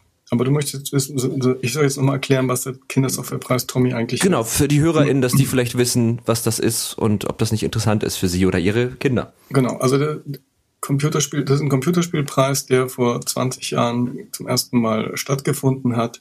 Vor 20 Jahren, äh, die Jüngeren erinnern sich, haha, mhm. äh, da gab es eine Killerspiele-Debatte und man hat immer nur, wenn man über Computerspiele gesprochen hat, schlecht über sie gesprochen. Und es war mir einfach wichtig, dass man das auch Thema auch mal anders besetzt, nämlich positiv. Dann haben wir diesen Kindersoftwarepreis Tommy gegründet, der heute unter der Schirmherrschaft des Bundesfamilienministeriums ist und der äh, zwei Jurygremien hat. Das eine ist eine Fachjury aus Fachjournalisten und ähm, Pädagogen, Medienpädagogen und Wissenschaftlern. Mhm. Und darunter sind Leute von der FAZ, von, ähm, vom Spiegel, äh, von der Computerzeitschrift CT. Dann haben wir als Partner Deutschland von Kultur, Kika und ZDF und noch viele andere Partner übrigens. Und äh, aber das nur um mal zu zeigen, das ist was Seriöses, ja. Mhm. Und diese Jury, und das ist jetzt nämlich gerade passiert, ähm, die haben jetzt gerade die Nominierungen gewählt. Das heißt also, sie haben von uns äh, jede Menge eingereichte Spiele bekommen und da haben die äh, am Ende der Woche abgegeben. Und jetzt kommt eine Kinderjury in 20 Bibliotheken dran. Und zwar 20 Bibliotheken in ganz Deutschland, aber auch in Österreich und Schweiz. Mhm. Und wenn kein Corona ist, nehmen da so zwischen 3.000 und 4.000 Kinder im Jahr teil und sagen, wer gewinnt. Und beim Tommy ist es halt so, dass äh, Kinder haben das letzte Wort. Da kann sich auch kein Erwachsener mehr einmischen. Und ähm, das ist jetzt, was jetzt gerade startet, auch übrigens in Berlin, aber auch in München, in Hamburg und in vielen anderen Städten. Und ähm, das ist aber nicht nur so nach dem Motto, hey, spielt doch mal äh, ein bisschen Computer und kommt in die, in, in die Bibliothek, mhm. sondern ähm, das hat schon eine ganz bewusste, das ist schon eine ganz bewusste Entscheidung, dass wir mit Bibliotheken zusammenarbeiten, weil ich die für den wichtigsten Vermittler von Medienkompetenz in Deutschland halt. Also ein Teil macht es ein bisschen die Schule, ein bisschen machen es die Eltern, mhm. aber niemand macht das so ausführlich und so umfassend, wie das Bibliotheken machen, weil die nämlich die Geräte haben, die Leute sich auskennen und den Ort, wo es stattfindet. Und wenn wir Eltern zusammen mit der Schule und der Bibliothek mal so ein Triumvirat gründen würden, wo wir zusammen entscheiden, wie kann denn Medienerziehung 2021 aussehen, mhm. dann wäre schon viel geholfen. Und außerdem ist es so, dass in Bibliotheken können auch viele Kinder einfach kommen, die sich von Haus aus eben kein, keine Nintendo Switch leisten können oder eine ja. PlayStation 5 oder ein Smartphone oder ein Tablet oder in manchen Bibliotheken gibt es auch 3D-Drucker. Und äh, ich glaube sowieso, dass wir überhaupt gar keine Ahnung haben, äh, wie, wie sich Bibliotheken in den letzten Jahren verändert haben. Ich kenne Bibliotheken, die machen am Samstag einen E-Gitarrenkurs. Äh, beim Tommy macht jetzt eine Bibliothek mit, die ähm, hat einen Tauschkühlschrank für abgelaufene Lebensmittel. Ah, cool. Also das ist überhaupt nicht mehr das, was man so denkt, so äh, die Frau mit Dutt, wenn man reinkommt, ja, sondern mm. ähm, das ist eine sehr lebendige Welt geworden und einfach der ähm, die, die beste Wissensabteilung, äh, die wir in Deutschland haben, um Medienkompetenz zu vermitteln. Und das sollten wir eben benutzen. Mit dem Tommy machen wir das. Ja, das, das klingt mega cool. Ähm, ich habe auch gerade parallel nochmal geguckt. Ich glaube, wenn ich das richtig hier sehe, können äh, Kinder auch noch teilnehmen. Ne? Also das ist ja noch offen. Oder ist das noch Ja, das, das, äh, es wird keiner weggeschickt. Es gibt, ja. zwar, so ein, es gibt zwar so ein Datum, das äh, abgelaufen ist, aber ich habe noch nie erlebt, dass eine Bibliothek ein Kind wegschickt. Also wir verlinken mal die Seite, wo ihr sozusagen die Bibliotheken in Deutschland, Schweiz und Österreich raussuchen könnt. Und vielleicht ist das ja auch mal irgendwie eine schöne schöne Unternehmung, das irgendwie zu machen. Dann verlinken wir das übrigens neben allen anderen heute erwähnten Links und äh, deinen Büchern und so. Das landet alles nochmal in den Show Notes. Äh, da müsst ihr da jetzt nicht nochmal extra nach googeln und ne, falls man mal so einen Buchtitel falsch ausspricht, dann äh, klickt einfach nochmal auf den Link und dann findet ihr da auf jeden Fall das Richtige. Ähm, ja, cool. Also das äh, war, dachte ich, wäre nochmal ganz cool, das nochmal so ein bisschen zu äh, zusammenzufassen, dass die Leute so ein bisschen wissen, was das Ganze ist. Ähm, ja, also meine letzte Google-Suchanfrage war eben auch tatsächlich der, der Tommy äh, Kindersoftwarepreis und um noch was eigenes äh, zu nehmen. Ich habe mir heute, ich weiß, kennst du die Serie Doctor Who? Ja. Habe ich nie so richtig geguckt, aber irgendwie habe ich immer mal wieder Bock, die anzufangen und dann ähm, wollte ich aber mal so mich einmal, weil das ja, das gibt ja irgendwie schon vier Milliarden Folgen und die werde ich jetzt garantiert nicht alle gucken, aber ich habe mir einfach mal so ein bisschen was durchgelesen zu Doctor Who und was ist eigentlich so das Universum, wie funktioniert das und so. Das war so meine letzte Google-Suchanfrage. Okay. Die typische Google-Suchanfrage eines Hypochonders. Doctor Who? Ja. ja. ja, stimmt. Machst du das, wenn du krank bist, dass du Sachen googelst? Äh, nee. Nee, okay, ich schon. Nee. Also ich. Also wenn äh, ich krank bin, dann ähm, bin ich ganz anders als viele andere Männer. Dann leide ich. Und alle, ja, das, alle müssen das in meiner Familie sehen. Ja. Und es ist wirklich so, es ist, also so gefühlt habe ich immer das Gefühl, höre ich schon jemand den Sarg schleifen Mhm. Ähm, aber ähm, so schlimm ist es nicht. Nee. Und dann, dann meistens gucke ich dann irgendwas. Also dann gucke ich mir Serien an oder irgendwas. Man sagt immer, man soll dann schlafen. Viel, also immer, was man gesagt kriegt, man krank ist, kommt natürlich auch an welche Krankheit. Also wir reden mhm. jetzt nicht von schweren Krankheiten, ja? Ja. Ähm, dann sagt man ja immer so viel trinken und viel schlafen. Aber ich muss sagen, äh, was ich schon als Kind gehasst habe, war schlafen.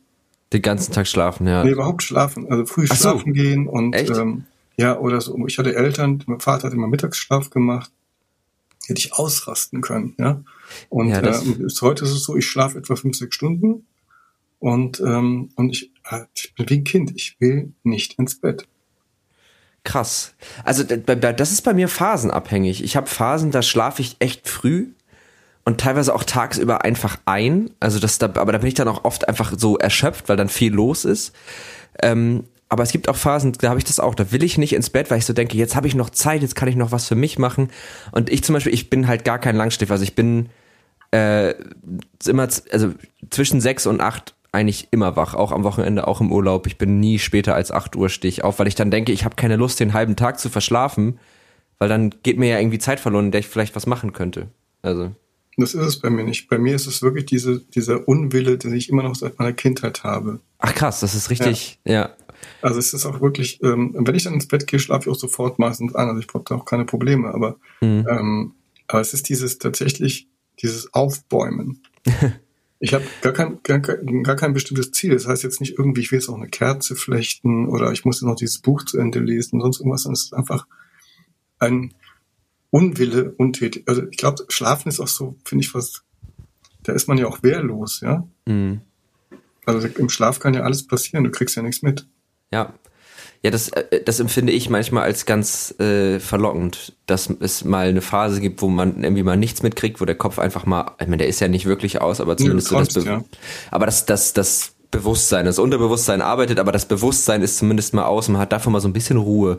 Das finde ich eigentlich auch manchmal ganz verlockend. Also deswegen freue ich mich, auch wenn ich, wenn ich Phasen habe, in denen ich gut einschlafe und einfach die Nacht durchschlafe. Also, okay. aber ich verstehe diesen dieses Aufbäumen. Das habe ich bei manchen Themen habe ich das auch noch so von von früher, dass man so sagt, nee, das das partout möchte ich das jetzt nicht, weil das das da kommt irgendwie so ein Widerwille in einem hoch. Ja, vielleicht ist es auch so dieses, dass man von den Eltern schon immer gezwungen war, ähm, ins Bett mhm. geschickt zu werden und so und auch wenn, wenn man mit anderen Leuten im Urlaub ist und die schlafen dann so bis zwölf. Oh.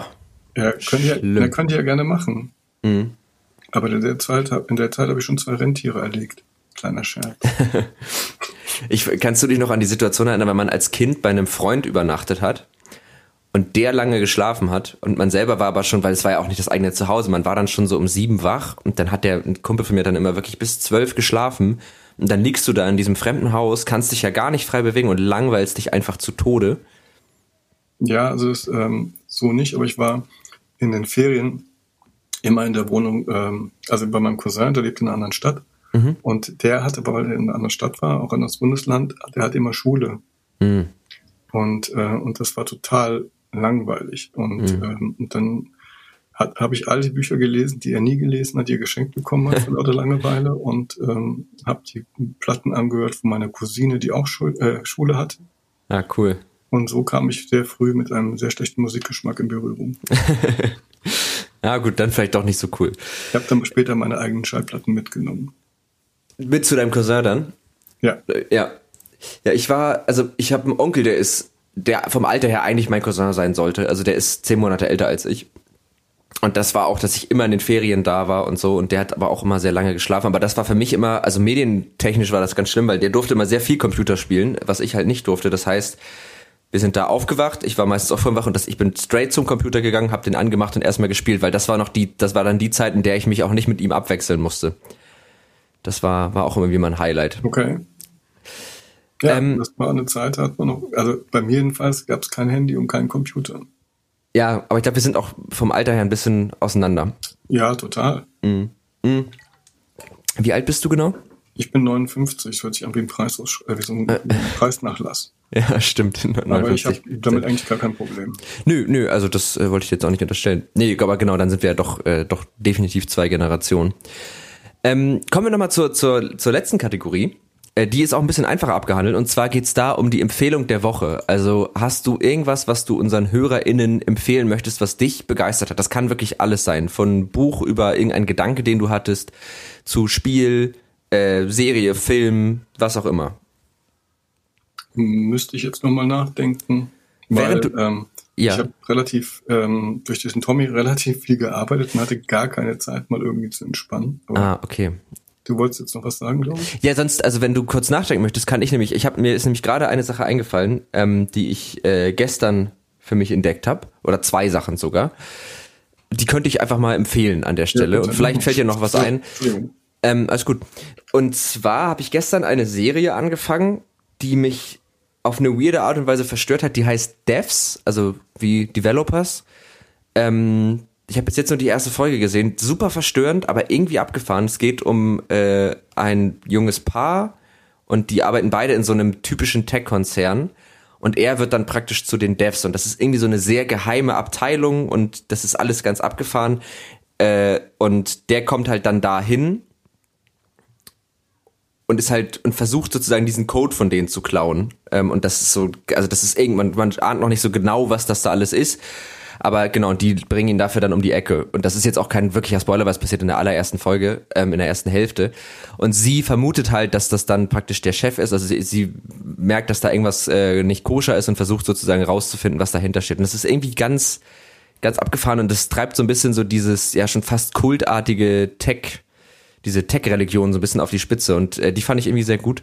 Und ich habe ein Buch angefangen, ähm, das ist jetzt gar nicht so, das, das kennen viele, aber ich wollte schon immer mal lesen, das ist von Richard David Brecht, den kann man ja auch so und so sehen, aber ich finde ihn meistens ganz interessant und der hat ja also auch glaube ich 2007 geschrieben, äh, wer bin ich und wenn ja, wie viele. Das ist so ein ja so ein bisschen so ein Einsteigerbuch in so philosophische Themen Und das hat mich bis jetzt ganz gut gepackt, weil es so, finde ich, auf eine ganz schöne Art so ganz viele verschiedene Disziplinen miteinander verknüpft. Also so Anthropologie, Biologie, Hirnforschung und halt so dieses philosophische Denken. Ähm, und das macht irgendwie Spaß, das zu lesen, weil es jetzt auch nicht so super schwer ist, das zu lesen. Okay, also ich habe ja äh, vier Kinder und einer meiner Söhne hat Philosophie studiert und in dieser oh. Phase, ja, man muss dazu sagen, das war das Kind, das die ganze Zeit, in der ganzen Kindheit nur Gameboy und Playstation gespielt hat. ah, siehst du? Und nie ein Buch gelesen hat. Und jetzt plötzlich irgendwann mit so einem Philosophenbart und dann waren wir mal zusammen eine Woche in Urlaub und dann habe ich, egal was du ihn gefragt hast, der hat sich dann immer so diesen philosophischen Bart zugekrault und gesagt, hm, das ist eine philosophische Frage. und äh, das fand ich, aber das hat mir auch gezeigt, irgendwie, ähm, es war eben doch nicht alles Gameboy und Playstation, wenn man später dann ähm, Philosophie studiert. Aber ja. äh, zwei Sachen, die mich begeistert haben, möchte ich trotzdem noch erzählen. Gerne. Die sind sehr, sehr unterschiedlich. Das eine ist eine Serie, die ist schon älter, aber die ist, glaube ich, jetzt auch gerade auf irgendeinem dieser Kanäle neu. Die heißt, die heißt Black Earth Rising. Mhm. Und äh, da geht's um das Ruanda-Massaker, aber ähm, von Hugo Blick. Und Hugo Blick ist ein fantastischer britischer Regisseur und Autor, ähm, der immer politische Themen aufgreift und der macht, das ist wirklich sehr, sehr klug und intelligent gemacht und äh, und John Goodman spielt übrigens auch eine Rolle und ähm, da drin liegt, was man auch nicht spoilern muss, weil es nur eine ganz neben, neben, neben, Nebensache. Es gibt ein Mädchen, das im Koma liegt und das kriegt immer vorgelesen. Mhm. Und ähm, und da habe ich immer mitgeschrieben. Und die fragen nämlich immer, was liest du denn gerade vor? Und dann habe ich mir das mal aufgeschrieben. Ein Buch habe ich mir auch tatsächlich besorgt. Das war, glaube ich, von Lawrence Osborne. Das war auch sehr spannend. Mhm. Und das zweite war, was mich begeistert hat, und das war am Samstag. Da habe ich mich nämlich wieder mal halb tot gearbeitet und saß in Brandenburg im Hühnerstall den ganzen Tag geschrieben. Mhm. Dann gegen 18 Uhr sind wir dann doch spazieren gegangen in den Wald mit einem ganz kleinen Korb, um mal zu sehen, ob es Pilze gibt. Oh. Und ich weiß nicht, ob du weißt, wie das ist. Wenn man zwei große Körbe mitnimmt, findet man nichts. Aber wenn du so einen ganz kleinen Korb mitnimmst, dann weißt du gar nicht, wie du alle reinkriegen sollst. Und, ähm, und das ist irgendwie, also Pilze sammeln klingt so saublöd, aber es ist erstens beruhigend. Das und zweitens hast du hinterher noch was zu essen und, ähm, und wir haben also fast nur Steinpilze gefunden. Ah, cool. Und, ähm, das war, also so einfache Dinge könnte ich dann auch begeistern. Das glaube ich. Ähm, ich hätte da mal wahnsinnige Angst, mich zu vergiften. Das ist, äh, die habe ich auch, weil ich bin ja Hypochonder. Ja. Aber in Brandenburg haben wir eine Nachbarin und die sind im Prinzip sowas wie mein Pilzkommissar. Die muss, die darf sich alles angucken, aber ich muss auch sagen, wir hatten bisher noch nichts gesammelt, was irgendwie nur annähernd giftig war. Und ähm, also, aber ohne das würde ich mich das wahrscheinlich auch trotzdem nicht trauen. Ja, glaube ich. Also das sind ja immer so die Sachen, wo man denkt, ich brauche nochmal irgendeinen Erwachsenen, der nochmal mir versichert, dass das gut ist. Das, ja, ich, ich glaube, ja. meine Nachbarin mag mich, sonst würde ich es nicht zeigen. Stimmt, da, da musst du aufpassen, nicht, dass du da mal irgendwie die Hecke irgendwie zu weit wachsen lässt oder so und dann äh, gibt es da Beef. Ähm, ja, aber ich kann das total verstehen. Ich habe irgendwann äh, angefangen, ich habe mir irgendwann mal einfach so ein Vogelkundebuch gekauft, weil ich so dachte, hier sind so viele Vögel und irgendwie beruhigt mich das immer, die anzugucken. Und jetzt gucke ich mir die mal an und dann gucke ich manchmal danach noch, wie sie heißen. Und irgendwie ist es einfach auch auf so eine komische Art total beruhigend, sich so Natur anzugucken oder sich irgendwie mit Natur zu beschäftigen, auf jeden Fall. Und ob das jetzt, also klar, Pilze sammeln und Vogel, also ich habe dann hinterher nichts zu essen. Wäre ein bisschen martialisch, wenn das so wäre. Ähm, aber ich kann das nachvollziehen, dieses Beruhigende dadurch. Gerade wenn man dann viel arbeitet und so sehr stressige Phasen hat. Ja, also ähm, ich, also du sagst ja irgendwie schlafen, das ist so, dann hörst du mal auf zu denken und so. Mhm. Bei mir ist es entweder Joggen oder Schwimmen. Also mhm. Joggen, da gibt es einfach, die, einfach diesen Punkt, also Joggen, das klingt jetzt so, ah, ich bin so wahnsinnig unterwegs, manchmal mhm. habe ich Angst, die Bäume überholen mich, ja. Aber, ähm, aber irgendwann, am Anfang fängst du noch an, über irgendwas nachzudenken, aber irgendwann hört es eben auf. Mhm. Und beim Schwimmen, Schwimmen macht noch dümmer. Also mhm. Schwimmen ist der Sport, der mich extrem dumm macht. Also wo ich irgendwann gar nichts wirklich, also es ist wie eine Meditation fast schon, ja. Ähm, das hilft eigentlich auch so ganz gut zum Runterkommen. Das glaube ich. Das habe ich immer mal beim, ich habe äh, eine Slackline zum Geburtstag bekommen dieses Jahr. Und da habe ich das manchmal auch, weil wenn man so versucht zu balancieren und dabei ganz viel denkt, das funktioniert einfach nicht. Also dann kann man nicht balancieren und das hat einen ähnlichen Effekt. Aber klar, Schwimmen und Joggen hat natürlich noch dieses, dass man irgendwann auch einfach erschöpft ist und der Körper sich überlegt, dass das Blut vielleicht gerade woanders besser aufgehoben ist als im Gehirn. Ja, also ich, ich bin danach immer angeregt, also ich bin danach nicht erschöpft. Wobei, ja, okay. wie gesagt, beim Joggen überholen mich manchmal die Bäume und beim Schwimmen, ich bin ja irre schlechter Schwimmer, mhm. äh, da überholen mich all diese Großmütter. Ah, ah ja, das. Aber darüber mh. denkst du dann auch nicht mehr nach. Nee, das ist, das, das ist gut. Dann hat das wirklich was Meditatives. Ja, muss ich auch mal ausprobieren. Das äh, wirkt sich vielleicht auch positiv auf den Schlaf aus. Dann würde ich sagen, ähm, kommen wir zur letzten Frage dieses Podcasts. Äh, die stelle ich wirklich jedem Gast und dann bist du auch befreit für heute. Und zwar geht es in dieser Frage darum, glaubst du, dass es rein hypothetisch gesehen für jedes Problem, das die Menschheit oder Menschen generell irgendwann mal haben könnten, eine technische, und damit meine ich analytische, äh, algorithmische, datengetriebene, was auch immer, Lösung geben könnte? Also. Ja, aber gilt es auch, wenn der Mensch das Problem ist? Ja, für alles, was uns irgendwie problematisch, also was, was uns irgendwie in Probleme bringt. Also ich, ich glaube, ich glaube nicht, dass es die Wahrheit gibt, ja. Mhm. Also ich glaube, dass jeder eine andere Wahrheit hat und es gibt auch meiner Meinung nach nicht die Lösung. Also deswegen ja. eher nein. Okay.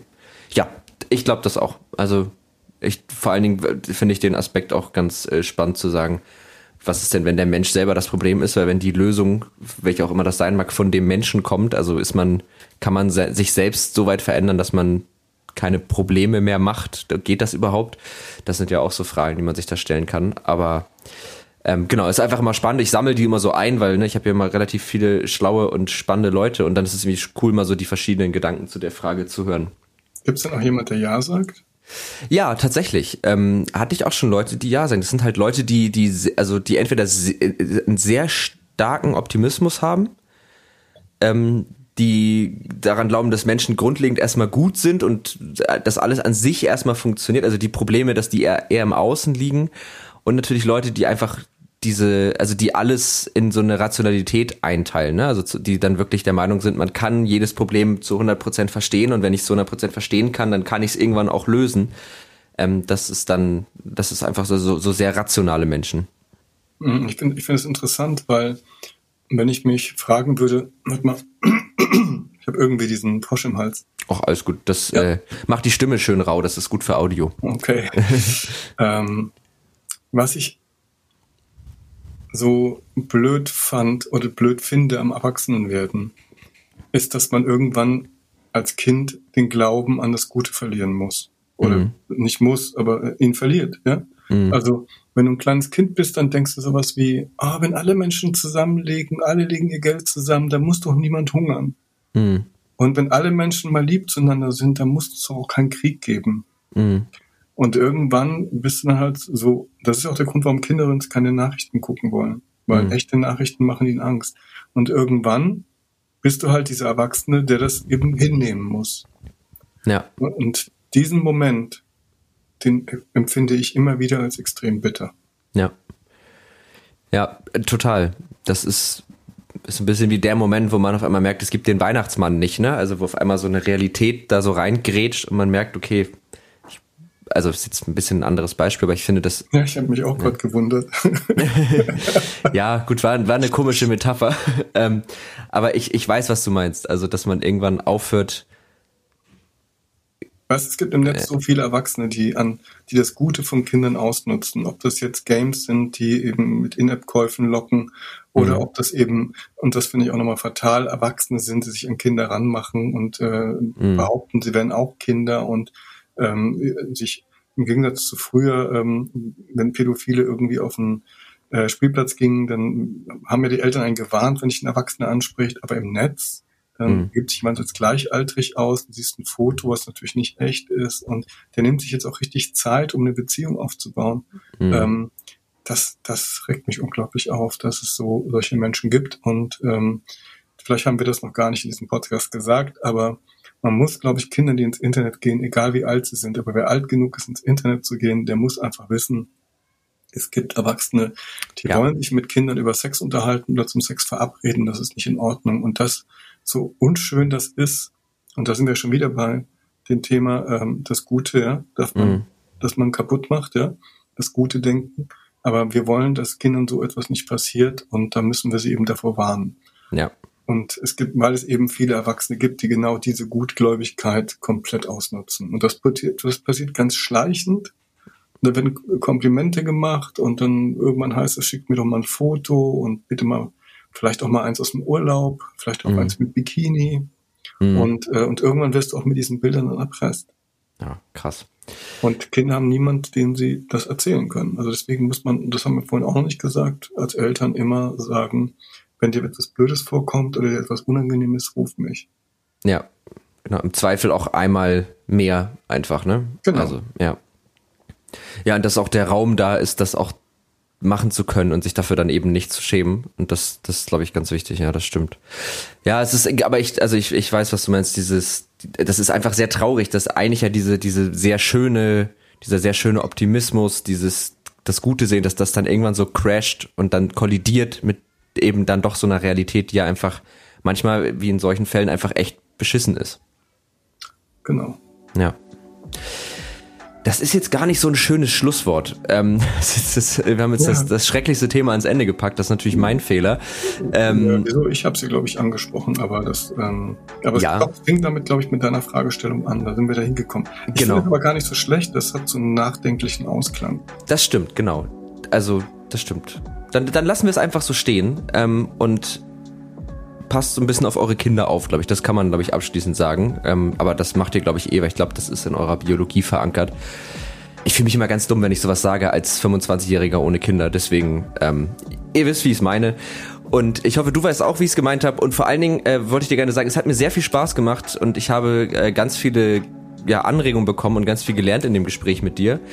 Und deswegen vielen Dank, dass du dir die Zeit genommen hast. Wir haben jetzt über eine Stunde, wir haben fast eine Stunde 20 gesprochen, also echt lang. Wer soll ähm, sich denn das anhören? Ach, es gibt Leute, die sich das anhören. Ja, okay, ja, ja. Also mir hat es auch Spaß gemacht und ähm, ich fand auch den Teil gut, der gar nichts mehr mit unseren Themen zu tun hat, die wir besprochen haben. Ja, finde ich auch. Ja. Der macht immer noch mal Spaß und der, der, den braucht man auch in so einem Podcast. Deswegen wird er dann auch über eine Stunde. Und dann äh, sage ich an die HörerInnen natürlich noch, ähm, ihr wisst, wenn ihr noch irgendwie Fragen, Anregungen, Kritik habt, irgendwas, äh, dann schreibt gerne einfach an tech und netzpiloten.de oder auf, an Netzpiloten auf den gängigen Social Media Kanälen, also Twitter, Instagram, Facebook. Und wenn ihr auf Twitter direkt an Tech und Trara schreibt, dann landet ihr praktisch direkt bei mir im Postfach. Ähm, und äh, falls ihr da noch irgendwas loswerden wollt, macht das da. Ansonsten folgt uns gerne auf den gängigen Plattformen und äh, schaut mal auf feibel.de äh, vorbei, wenn ihr euch mit äh, Thomas äh, Werk noch etwas mehr vertraut machen wollt, mit dem, was er so tut. Oder ihr guckt mal auf die Website vom Tommy Software Kinder, Kinder Softwarepreis, so rum, Entschuldigung. Äh, da gibt's auch noch alles Informationen. Findet ihr aber alles nochmal in den Show Notes und dann wünsche ich dir, Thomas, jetzt noch eine schöne, was haben wir denn heute Dienstag, also eine schöne restliche Woche und euch, ihr hört das ja am Montag, wünsche ich auch noch eine schöne Woche. Bis dann.